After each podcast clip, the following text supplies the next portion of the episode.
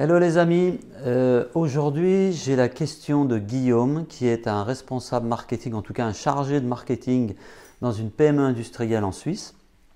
Et Guillaume, il est euh, plutôt convaincu de l'inbound, ça fait un an et demi qu'il passe du temps sur le site de l'agence et j'imagine qu'il a lu euh, un tas de ressources même sur d'autres sites sur Internet. donc il est mature sur l'inbound, il sait que c'est une, une, méthodologie qui va permettre, qui devrait permettre à son entreprise de générer plus de business parce qu'aujourd'hui, c'est une entreprise qui a un business qui a une croissance assez, euh, faible. Ils ont à peu près 1 à 2% par an. Et ils ont un conseil d'administration qui a euh, décidé euh, bah, d'être un peu plus agressif en termes d'objectifs et qui va leur imposer sur les prochains mois d'essayer de passer à 10, 15, 20 de, de, chiffre d'affaires en plus. Et donc Guillaume, il est convaincu que c'est là une bonne opportunité pour, pour passer à l'inbound marketing. Et je pense qu'il a entièrement raison. Le seul problème, c'est euh, par rapport à tout ce qui existe aujourd'hui comme, euh, technique, comme tactique euh, pour passer au digital, il faut qu'il arrive à montrer la valeur de l'inbound marketing à son boss. Et la question qu'il m'a posée, c'est comment on fait pour essayer d'impliquer le boss et pour lui faire, bah, lui, faire signer, lui faire acter le fait qu'il faut faire de l'inbound marketing. moi, ce que, ce que j'ai dit à Guillaume, c'est très simple. La première chose, c'est de partir des objectifs de l'entreprise. S'ils sont agressifs, c'est une très bonne chose parce que ça veut dire que vous allez être un très bon fit pour ce type de méthodologie.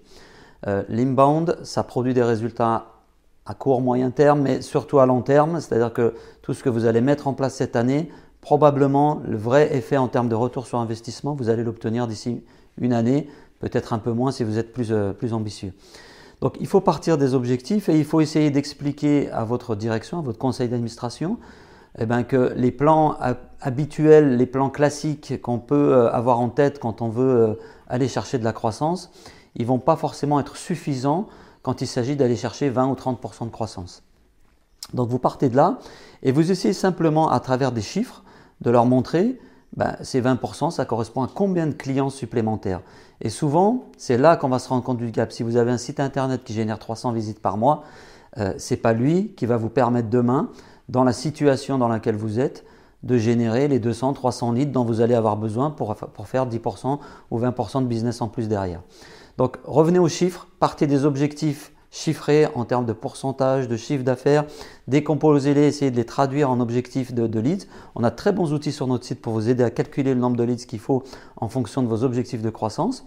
Et puis ensuite, ben, à partir de là, vous, avez, euh, euh, vous allez mettre en évidence le gap qui existe, la différence qui existe entre le plan qui était prévu par votre euh, direction ou le plan, les plans habituels qu'on a en tête et l'objectif à atteindre. Et c'est là que l'inbound marketing va pouvoir vraiment apporter de la valeur dans votre, méthode, dans votre stratégie parce que la méthodologie, elle permet justement de combler ce gap. Merci, bonne journée à tous.